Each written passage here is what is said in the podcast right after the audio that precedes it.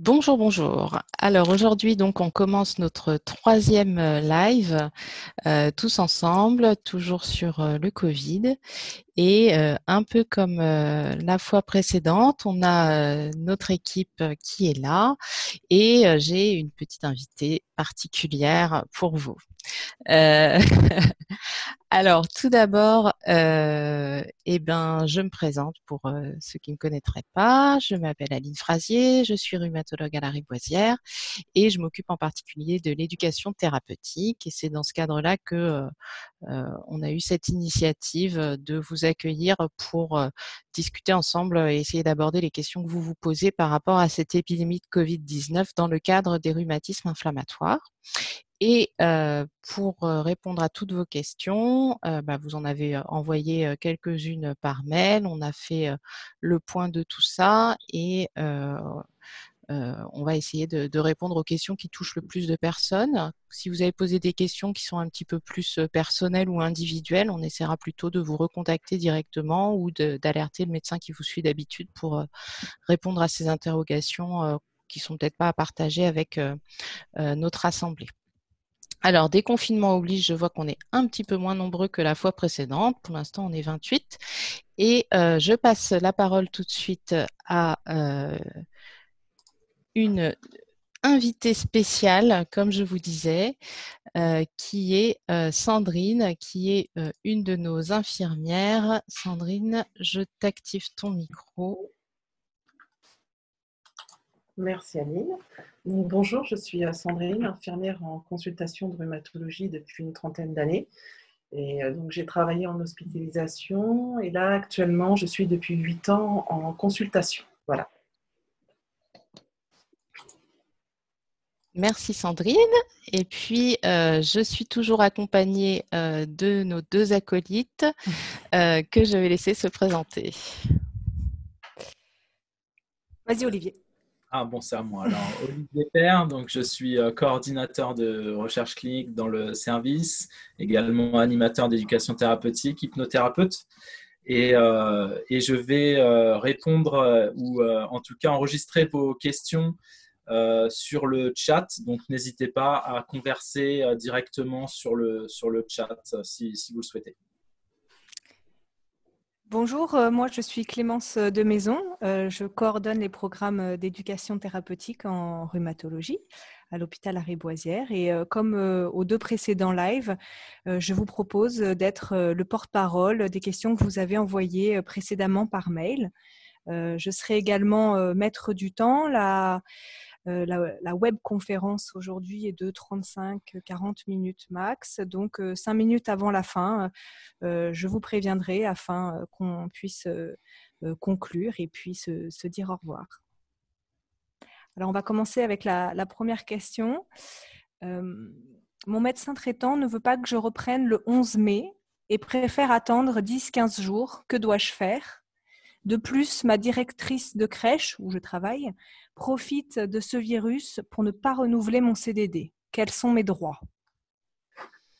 Alors, euh, on va commencer déjà par la première partie, la partie sur euh, le médecin traitant euh, qui s'oppose à une reprise du travail. Alors, Bon, déjà, sachez que légalement, le médecin, c'est pas lui qui décide si vous reprenez ou pas le travail. Lui, il vous conseille, il peut vous accompagner, il peut vous faire un arrêt de travail si votre état de santé le nécessite ou le justifie. mais c'est pas lui qui décide si vous avez le droit ou pas de travailler. C'est une décision qui vous revient avant tout, mais qui bien sûr va reposer sur des arguments dont fait partie l'avis de votre médecin traitant, parce que c'est quand même lui qui connaît bien votre état de santé dans sa globalité et qui donc peut vous aider à évaluer votre risque de contracter cette infection ou d'avoir des complications si vous la contractez. Alors, il n'y a pas que lui qui peut vous aider à évaluer ce risque, et notamment dans le cadre de votre rhumatisme et des traitements que vous prenez. Le rhumatologue connaît bien vos traitements et les risques qu'ils peuvent induire. et comme on l'a déjà dit les fois précédentes, on a quand même plutôt des données rassurantes, c'est-à-dire que à ce jour, on a l'impression que les patients qui ont des rhumatismes inflammatoires, qui sont sous traitement de fond, sous biothérapie, ne font pas plus de Covid sévère ne vont pas plus en réanimation et ne meurent pas plus les autres. Hein. Ça ne veut pas dire qu'il n'y en a aucun, mais ça veut dire qu'il n'y en a pas plus et que donc il semblerait que cette fragilité qui était présumée, puisque vos traitements d'habitude, on dit toujours qu'ils diminuent un peu vos défenses immunitaires, bah là, vis-à-vis du Covid, ça n'a pas l'air d'être quelque chose en tout cas de majeur.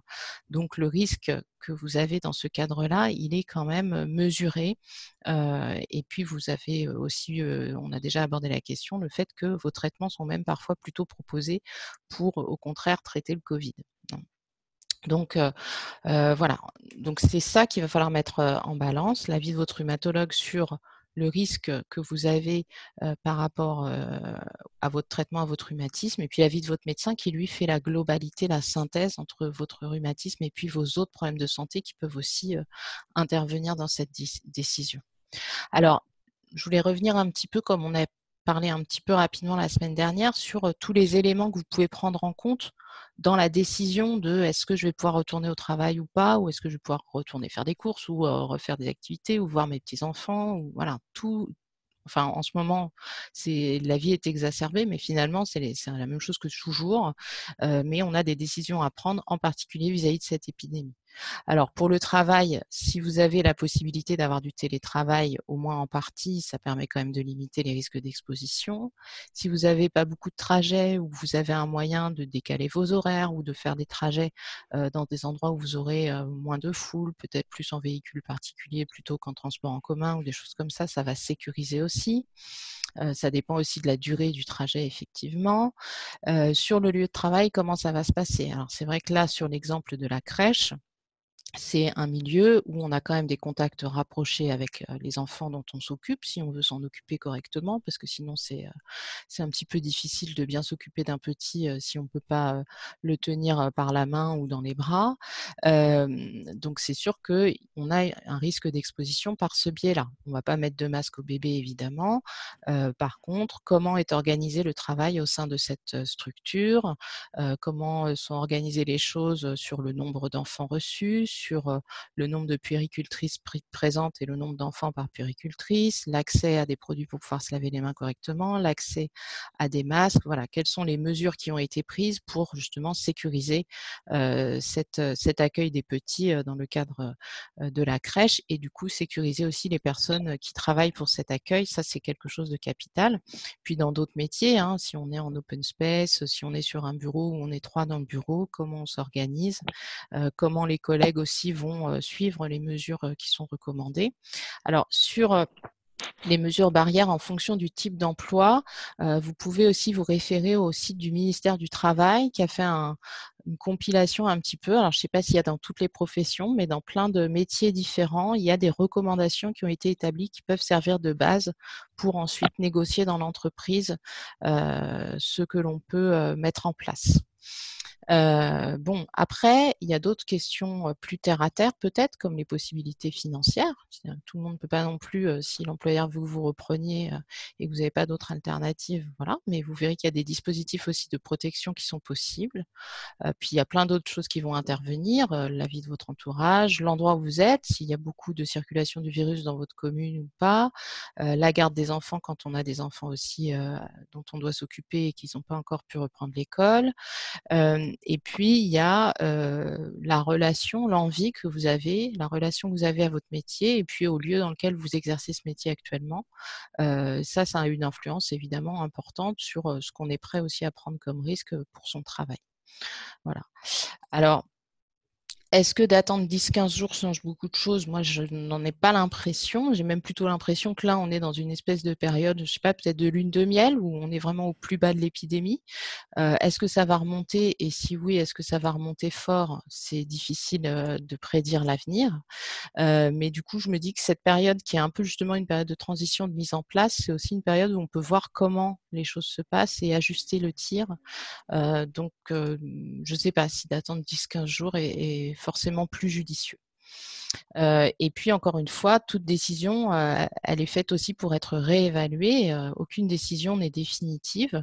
et donc, voilà, donnez-vous aussi la, possibilité de revenir sur ce que vous aurez décidé, de changer d'avis ou de modifier, d'ajuster les choses. Alors, en ce qui concerne la question plus de droit du travail sur ne pas renouveler le CDD, c'est compliqué puisque effectivement un CDD c'est un régime dans le contexte du travail qui est moins protégé qu'un CDI. mais je pense que ça vaut la peine quand même, si vous estimez qu'il y a une forme de discrimination finalement liée à votre état de santé, de contacter les représentants du personnel dans votre structure ou dans votre branche, ou de contacter l'inspection du travail pour vérifier tout simplement que vos droits sont respectés dans, cette démarche. mais c'est vrai qu'un non-renouvellement de CDD, c'est difficilement contestable le plus souvent. Et pour les arrêts maladie, le chômage partiel, qu'en est-il maintenant? Alors, a priori, aux dernières nouvelles, hein, comme votre état de santé vous fait entrer quand même, hein, je vous l'ai expliqué, hein, c'est par principe de précaution, dans la liste des personnes considérées à risque par le Haut Conseil de la santé publique. Si aucune solution de télétravail n'est envisageable, c'est indiqué sur le site du gouvernement dans l'onglet handicap. vous pouvez être placé en arrêt de travail Hein, ou alors bénéficier du dispositif de chômage partiel depuis le 1er mai qui pour l'instant est prolongé. Hein. donc ça, vous pouvez aller voir sur le site du gouvernement pour avoir toutes les informations par rapport à cette démarche, parce que l'arrêt de travail, il y avait la possibilité de remplir soi-même un formulaire, donc ça, je crois que c'est prolongé, ou alors la possibilité de le faire établir par votre médecin traitant. Alors, euh, j'ai une autre question sur un autre registre euh, qui est par rapport au rendez-vous. Donc, j'ai rendez-vous en juin avec le docteur Latourte, qui est euh, un de nos rhumatologues à l'hôpital de la Riboisière. je ne pense pas que je serai capable de me déplacer. Qu'en pensez-vous? Alors pour cette question, justement, c'est pour ça que j'ai demandé à, Sandrine de venir. Donc avant de lui passer la parole, je voulais vous dire que euh, on a euh, continué les consultations tout au long de la période épidémique et on a essayé de les faire en téléconsultation. Certains d'entre vous ont peut-être déjà été euh, contactés par téléphone ou même par visio pour, pour dans certains cas. Euh, donc voilà, on essaye quand même de garder le lien, de ne pas perdre de temps dans votre suivi et de pouvoir comme ça avancer au maximum à distance. Et puis euh, maintenant avec le déconfinement, on commence effectivement euh, à reprendre les consultations présentielles. Et pour ça, je vais passer la parole à Sandrine qui va vous expliquer comment on a organisé tout ça.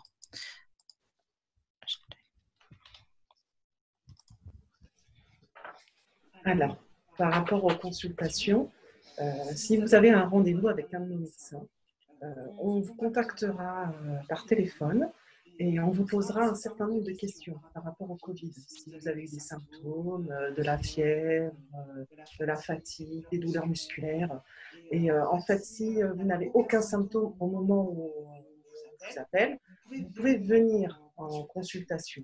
Donc, à l'arrivée dans le service, euh, en, consultation, une aide-soignante va vous, euh, va vous va être là en fait pour. Euh, arrêter Non, c'est bon.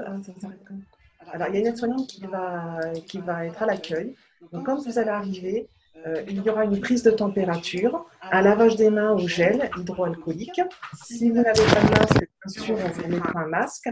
Et ensuite, vous irez dans la salle d'attente et là, dans la salle d'attente, euh, en fait, il ne faut pas avoir d'inquiétude parce qu'actuellement, euh, en fait, on ne fait venir que euh, deux patients par heure pour chaque médecin. Donc, en fait, vous ne croiserez pas d'autres patients. C'est un patient toutes les demi-heures.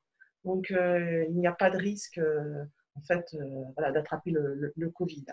Et par contre, si vous avez des symptômes, au moment où je vous appelle s'il y a des symptômes, il ne faut pas venir en consultation et du coup, là, le médecin fera une consultation par téléphone. Voilà. Voilà, je pense que c'est un peu clair. Hein, l'idée euh, de, faire venir Sandrine, c'était vraiment qu'elle puisse vous rassurer sur le fait qu'on a mis en place euh, des choses euh, vraiment pour permettre bah voilà, que ça se déroule dans les meilleures conditions de sécurité pour tout le monde et que vous vous sentiez à l'aise. si on vous fait venir, c'est parce que on sait qu'on peut le faire sans vous faire prendre de risques.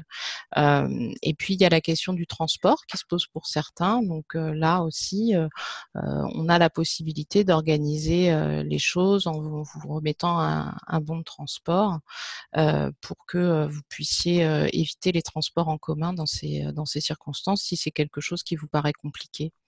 voilà. Est-ce que le jour du rendez-vous, ils peuvent venir accompagner? Alors, euh, on essaye de limiter le nombre de personnes en salle d'attente. Donc, les recommandations, hein, je me tourne vers Sandrine, c'est euh, pas d'accompagnant, euh, sauf vraiment s'il n'y a aucune autre solution, mais il faut que votre accompagnant soit préparé au fait que potentiellement, il sera obligé d'attendre à l'extérieur. Une personne aimerait avoir ton avis, Aline, sur le fait de reporter sa perfusion d'Aclasta pour l'ostéoporose qui lui a été prescrite par notre service.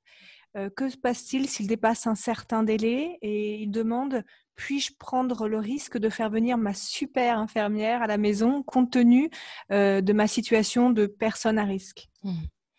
Alors, euh, pour ce qui est de la classe A, donc c'est un traitement de l'ostéoporose qui est euh, souvent prescrit effectivement dans le cadre des rhumatismes, notamment lorsqu'on a euh, reçu de la cortisone, on peut être amené à avoir un risque de fragilité osseuse et avoir besoin de ce type de traitement. Ça se fait par perfusion intraveineuse une fois par an. C'est une perfusion qui dure 20 minutes à peu près, donc c'est assez court. Voilà. C'est un traitement qui a un effet qu'on appelle rémanent, donc qui dure assez longtemps, si bien que si on le décale au lieu de le faire une fois par an à toutes les, euh, euh, disons, 15 mois, 18 mois, ça passe encore. Euh, on ne prend pas de risque majeur de perte d'efficacité du traitement. Donc, ça veut dire qu'on a quand même une certaine amplitude pour décaler la perfusion si c'est nécessaire. Ensuite, la question, c'est celle de est-ce que je fais venir un soignant à mon domicile? Je pense que je vous aurais peut-être pas dit la même chose il y a deux, trois mois. enfin non, il y a trois mois, il n'y avait pas de problème. Il y a deux mois ou il y a six semaines. mais aujourd'hui, les soignants, ils ont tous maintenant, je pense, à leur disposition les bons moyens de protection pour se protéger et vous protéger. Euh, donc les soignants, ils avaient déjà l'habitude de, se laver les mains, d'utiliser le gel hydroalcoolique, etc. Et là maintenant, euh, ils portent des masques. Euh, donc je pense que les infirmières à domicile, elles ont maintenant accès aussi à des masques pour pouvoir vous protéger. Vous avez la possibilité, vous aussi, de porter un masque lorsqu'elle vient et ça permet de, vous sécuriser. Le lavage des mains, toujours les mêmes mesures.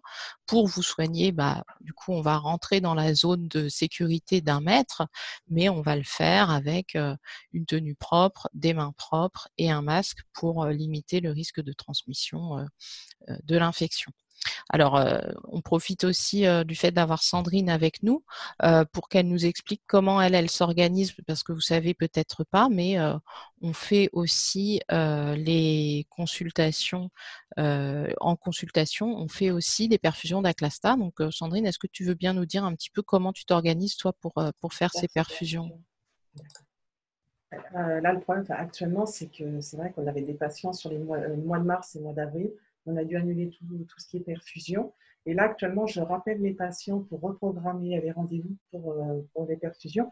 Il est vrai que certains patients ont peur de revenir. Donc, en fait, euh, de toute façon, déjà, on leur pose pareil un questionnaire hein, pour savoir s'ils ont actuellement le Covid. Parce que s'ils ont le Covid actuellement, je vois avec le médecin pour euh, voir si on maintient ou pas la perfusion. Euh, sinon, si euh, dans le questionnaire tout est négatif, euh, ou s'ils ont eu Covid il y a plus d'un mois, il n'y a pas de risque en fait pour faire cette perfusion. Donc, ils peuvent venir en toute sécurité. Et pareil, quand ils arrivent dans le service, on a les masques. donc, si le patient arrive sans masque, on lui met un masque. on lui met du gel hydroalcoolique. Et nous également aussi, on, a, on a le masque, on se lave bien les mains. Et ça ne pose aucun problème. On peut faire du coup la perfusion. Merci. Alors la prochaine question, bah, elle est un petit peu, elle ressemble à celle d'avant. Euh, en tant que personne à risque du fait de la polyarthrite rhumatoïde et des traitements, mon kinésithérapeute, avant c'était l'infirmière, là c'est le kiné, se propose de venir à domicile. Est-ce prudent? N'est-ce pas un moyen de faire entrer le virus à la maison étant donné que le kiné visite d'autres personnes? Mmh. Donc bah là, effectivement, c'est le même type de question, mmh. hein, mais c'est toujours là aussi euh, une balance décisionnelle. Si le kiné vous propose de venir, c'est que déjà, il a estimé que vos soins étaient importants par rapport à ceux de, vos, de ces autres patients. Mmh. Euh, il pense qu'il peut, pour vous, apporter quelque chose de vraiment euh, utile en maintenant ce, ce rendez-vous. ensuite, lui, s'il veut venir, c'est qu'il pense pouvoir le faire lui-même en prenant pas de risques. Et vous savez, quand on se protège, on protège l'autre hein, finalement dans cette euh, dans cette épidémie. Donc, s'il a organisé les choses pour pouvoir venir de manière euh, sécurisée, euh, vous vous rendre visite et vous soigner à la maison, c'est voilà, il a dû prévoir tout ce qu'il fallait pour avoir une tenue propre, les mains bien lavées, avoir son masque, peut-être pouvoir vous proposer un masque si vous n'en avez pas pour pouvoir faire ses soins en toute sécurité. Donc je pense que voilà, là il faut vraiment que vous soyez en confiance avec votre professionnel de santé. Peut-être que vous l'interrogiez si vous avez des questions sur mais est-ce que je, il n'y a pas un risque, qu'est-ce que vous en pensez? Et puis encore une fois, voilà, on a quand même plutôt des éléments rassurants par rapport au risque dans le cadre des rhumatismes. Donc, on est dans une situation où votre risque il est probablement peu différent du risque d'une personne sans maladie chronique. Merci pour cette réponse. Alors, on a une autre personne qui aimerait savoir, en, injectant de Lumira, quels sont les risques face au Covid-19 oui, alors c'est une question, bah voilà, ça rejoint un petit peu ce que je disais, hein, c'est que, alors Lumira, c'est un anti-TNF, c'est une biothérapie, hein, il y a plein d'autres biothérapies qui existent, et plusieurs anti-TNF d'ailleurs.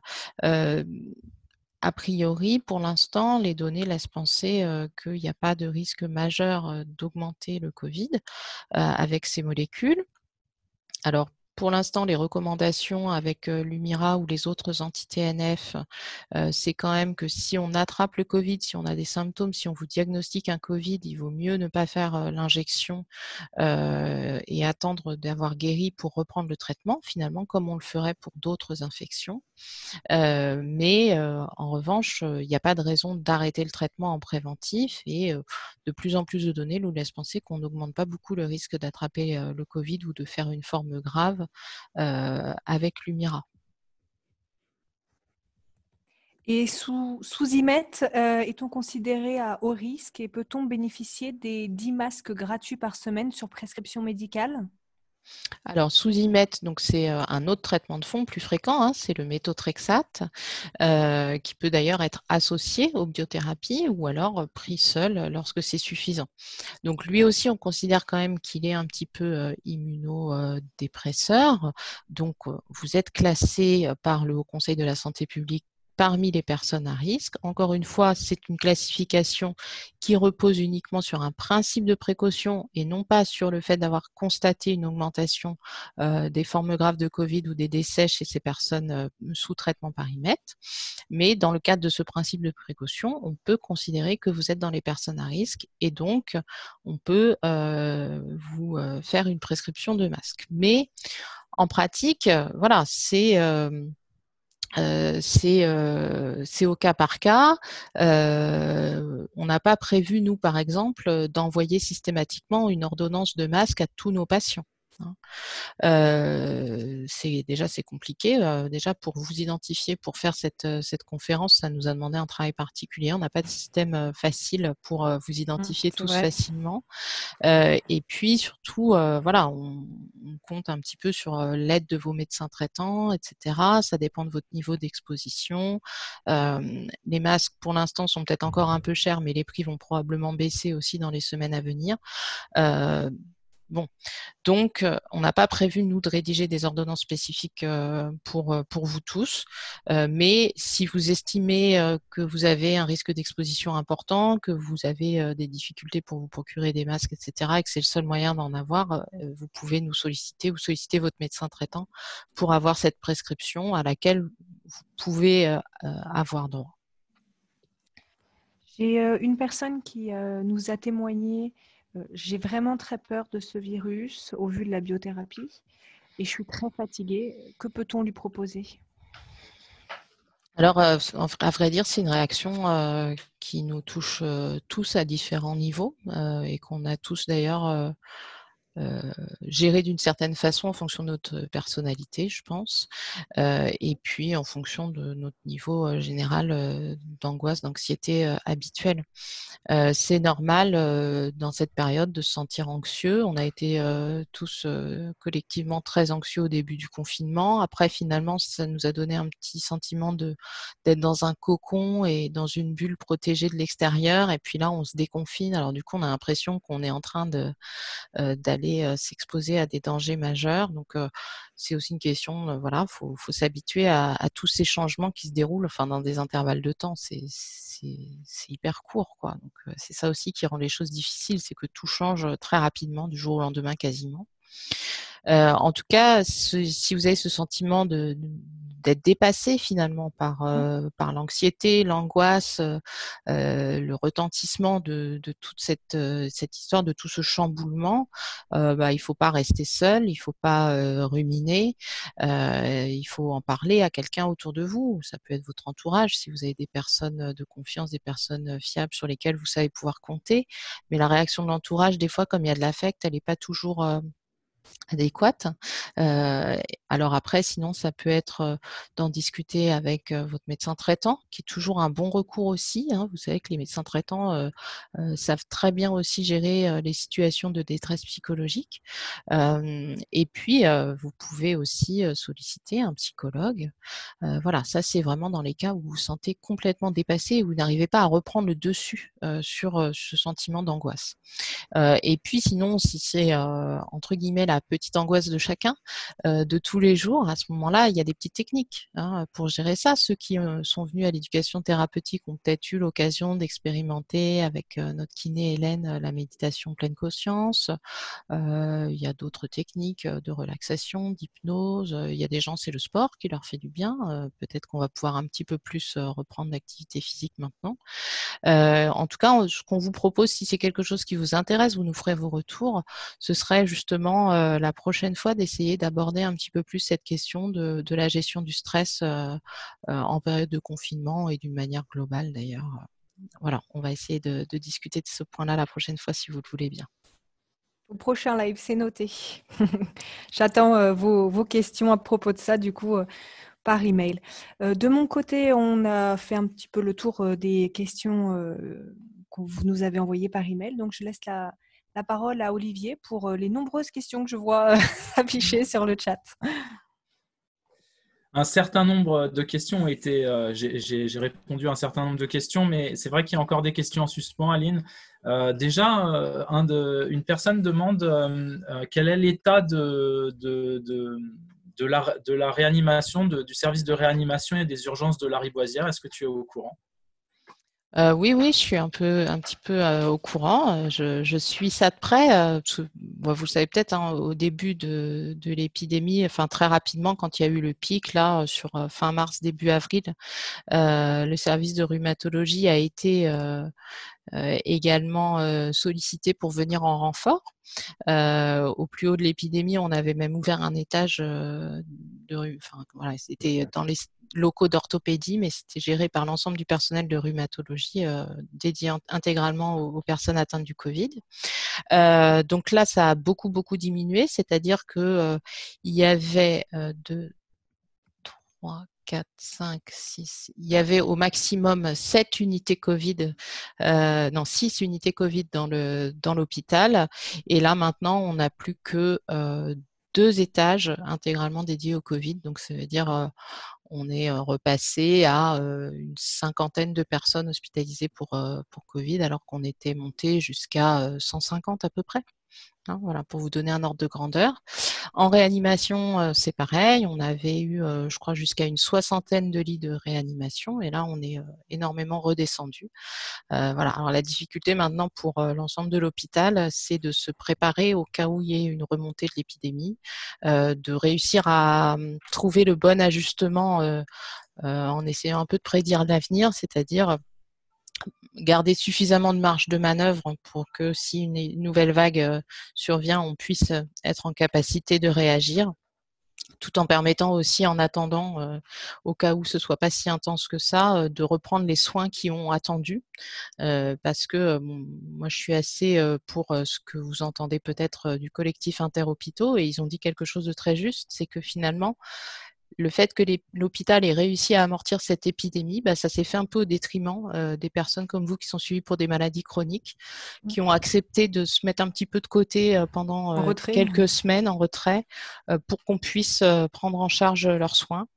mais voilà, ça, ça peut pas durer des mois et des mois non plus. Quoi. Alors après, il y a beaucoup de questions, euh, on va dire, pratiques. Euh, la première, donc tu as parlé tout à l'heure du kiné qui vient à domicile. Qu'en est-il de euh, si je dois aller au laboratoire d'analyse médicale? Mmh. Est-ce que tu penses qu'il faut y aller ou pas? Alors, euh, bah, en fait, là, euh, est-ce qu'il faut y aller? Si on vous a prescrit une analyse de sang, c'est pas pour le plaisir de vous piquer, c'est parce qu'on pense qu'elle a un intérêt et une importance pour vous, pour le suivi de votre maladie, pour le suivi de votre traitement. Ensuite, ça dépend, euh, le, voilà, le degré d'urgence, c'est un peu comme tout à l'heure on disait pour le traitement par aclasta, c'est est-ce que je dois absolument la faire tout de suite, cette analyse, ou est-ce que ça peut attendre un petit peu, etc. Mais si déjà là, on a décalé par rapport à la période de confinement strict, il y a bien un moment où il faut qu'on la fasse pour se rendre compte de ce qu'on fait et notamment si on doit ajuster votre traitement par la suite, etc. Euh, donc c'est quand même euh, euh, important, oui, de faire ces analyses de sang. Euh, ensuite, euh, là encore, il faut voir un petit peu comment ça s'est organisé dans le laboratoire d'analyse où vous avez l'habitude d'aller. Peut-être que, probablement, ils ont organisé les choses pour que vous ne vous retrouviez pas les uns sur les autres à attendre assis sur des chaises côte à côte comme c'est dans le laboratoire où je vais moi habituellement. ils ont dû s'organiser pour espacer un petit peu les choses et pour vous permettre de pouvoir avoir vos analyses en toute sécurité. Et puis, il y a la possibilité de faire faire éventuellement l'analyse à domicile si c'est compliqué pour vous de faire aussi le trajet jusqu'au laboratoire. voilà, selon les modalités qu'on a dites tout à l'heure. Mais en tout cas, les laboratoires, ils fonctionnent. Hein, ça, il n'y a aucun problème. Ils vous feront vos analyses et vous pouvez leur demander de vous expliquer comment ils procèdent pour que ce soit sécurisé. Merci Aline. Comment ça se passe pour les hospitalisations actuellement à la Riboisière dans le service? Alors actuellement, les hospitalisations euh, en rhumatologie, c'est très limité, euh, puisqu'on n'a qu'un étage sur les deux qu'on a habituellement. Et sur cet étage, on n'a ouvert que des chambres seules, c'est-à-dire que toutes les chambres doubles, il y a une seule personne dedans. Donc ça limite énormément le nombre de personnes qu'on peut accueillir euh, dans le service, c'est-à-dire que au lieu de 42 personnes, 42 places disponibles, là on en a 13. Donc c'est compliqué, c'est compliqué d'autant plus que pendant toute la période du maximum de l'épidémie, on avait moins de 13 places, on en avait que 5 à peu près, et vous vous doutez bien qu'il y avait plein de gens qui étaient en file d'attente et qu'il faut qu'on essaye de pouvoir prendre en charge maintenant qu'on rouvre un petit peu. bon, en pratique, on sécurise aussi ces hospitalisations, un peu comme Sandrine nous a expliqué pour la consultation, c'est-à-dire qu'il y a un questionnaire préalable, il y a des tests au moindre doute, et puis la chambre seule permet quand même de limiter le, risque d'exposition. mais il faut que vous sachiez que les locaux de l'hôpital Lariboisière, ils sont assez anciens euh, et que si on faisait que des chambres seules sur le long terme, ça limite énormément nos capacités à vous accueillir. Euh, donc très probablement, petit à petit, on va reprendre des chambres doubles, mais avec un système de sécurisation qui nous est dicté par le service d'hygiène qui coordonne tout ça, où euh, il y aura une période où vous restez en chambre seule, et puis après, si on a besoin de, récupérer des chambres seules et de vous passer en chambre double, bah, il y aura eu une période et l'attente d'un test pour être sûr qu'il n'y a pas de risque pour les deux personnes qui se retrouvent en chambre double de se contaminer l'une l'autre. Mais il y a eu des cas nosocomiaux dans l'hôpital déjà sur, sur certaines personnes, heureusement sans gravité. Dernière question, enfin, Aline, toujours dans les questions pratiques. Certaines personnes se posent la question à savoir comment récupérer une prescription, que ce soit un traitement ou un bon de transport, les bons de transport dont tu as parlé tout à mmh. l'heure. Alors nous, à l'hôpital, en fait, on est différemment équipés, je dirais pas moins bien équipés, mais je dirais différemment équipés par rapport euh, à nos collègues en ville. Euh, eux, ils peuvent euh, en ville se connecter avec votre, carte vitale sur votre espace Amélie et faire un arrêt de travail dématérialisé. je crois que les bons transports, ça marche aussi. nous, pour l'instant, ces systèmes-là sont pas au point dans notre informatique à l'hôpital.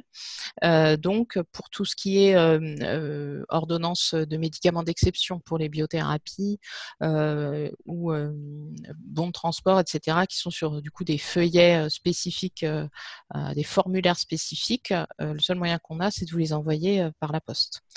bon, maintenant la poste refonctionne un petit peu mieux, donc les délais sont à nouveau corrects, mais c'est vrai que sinon ça a prolongé les choses.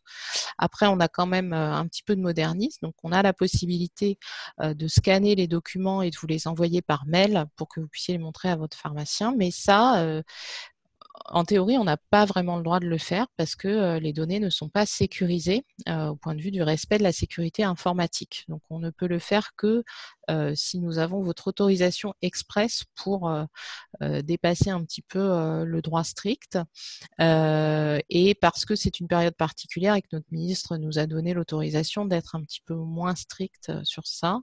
mais sinon, pour vous transmettre les documents numérisés, en théorie, il faudrait qu'on puisse utiliser une interface sécurisée. certains d'entre vous ont peut-être eu des téléconsultations par le biais d'une application qui s'appelle Hortif, qui est un moyen justement sécurisé de vous transmettre des documents. mais pour l'instant, on n'arrive pas à le mettre en place pour tous.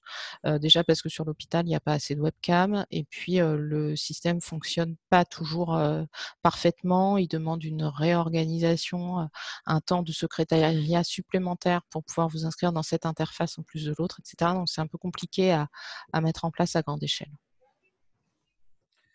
Merci Aline. Moi, c'était ma dernière question. Je vais te laisser euh, le soin de probablement clôturer. J'aimerais juste rappeler qu'évidemment, il y aura une session, euh, euh, une nouvelle session la semaine prochaine, je crois le 18 à la même heure. Voilà, c'est lundi 18 mai à 14h. Du coup, vous pouvez envoyer toutes vos questions sur etp.rumato.lrb.php.fr jusqu'à vendredi 15-14 heures, le temps de traiter après euh, vos demandes. Donc, euh, n'hésitez pas. Alors, une dernière euh, petite chose euh, avant euh, qu'on puisse réactiver les micros et échanger, c'est on vous envoie aussi des questionnaires de satisfaction pour chaque session. merci parce qu'on a eu beaucoup de réponses, mais on en veut bien encore plus. Et surtout, là, cette fois-ci, on a eu un petit peu moins de questions. Je pense que c'est rassurant, ça veut dire qu'on a répondu déjà à pas mal de choses. mais si vous avez des thématiques et si vous voulez qu'on élargisse d'ailleurs la thématique, parce que le Covid, c'est sympa, mais on peut aussi parler de plein d'autres choses intéressantes. Euh, il ne faut pas hésiter à nous solliciter. Euh, voilà, posez vos questions, mais au sens large. Euh, on peut tout à fait élargir la thématique. Dites-nous d'ailleurs si vous pensez que euh, une fois cette période euh, tendue passée, garder ce genre de lien, de contact régulier pour discuter de choses et d'autres, tout en élargissant. Hein, encore une fois, on peut partir sur des choses beaucoup plus éloignées du quotidien.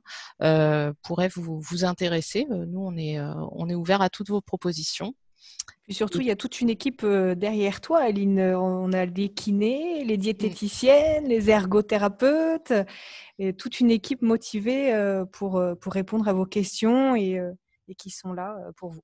Voilà, on peut aussi faire intervenir des médecins d'autres spécialités. Enfin, on a, plein de monde autour de nous. Et il faut dire qu'en plus, cette épidémie de Covid a créé aussi des liens très forts entre les différentes spécialités de l'hôpital, parce que là, on a tous fait du Covid ensemble. Donc, ça nous donne aussi un, réseau de, de collègues avec qui on a traversé des, des petites épreuves, entre guillemets, mais qui, du coup, est solidaire et encore plus dans l'entraide qu'avant. On peut remercier Sandrine d'avoir été là aujourd'hui et d'avoir bah pris un petit moment pour vous, pour nous. merci Sandrine. Et j'active tout le monde. Merci beaucoup. Merci. Toujours très intéressant. Merci beaucoup. Merci à tous.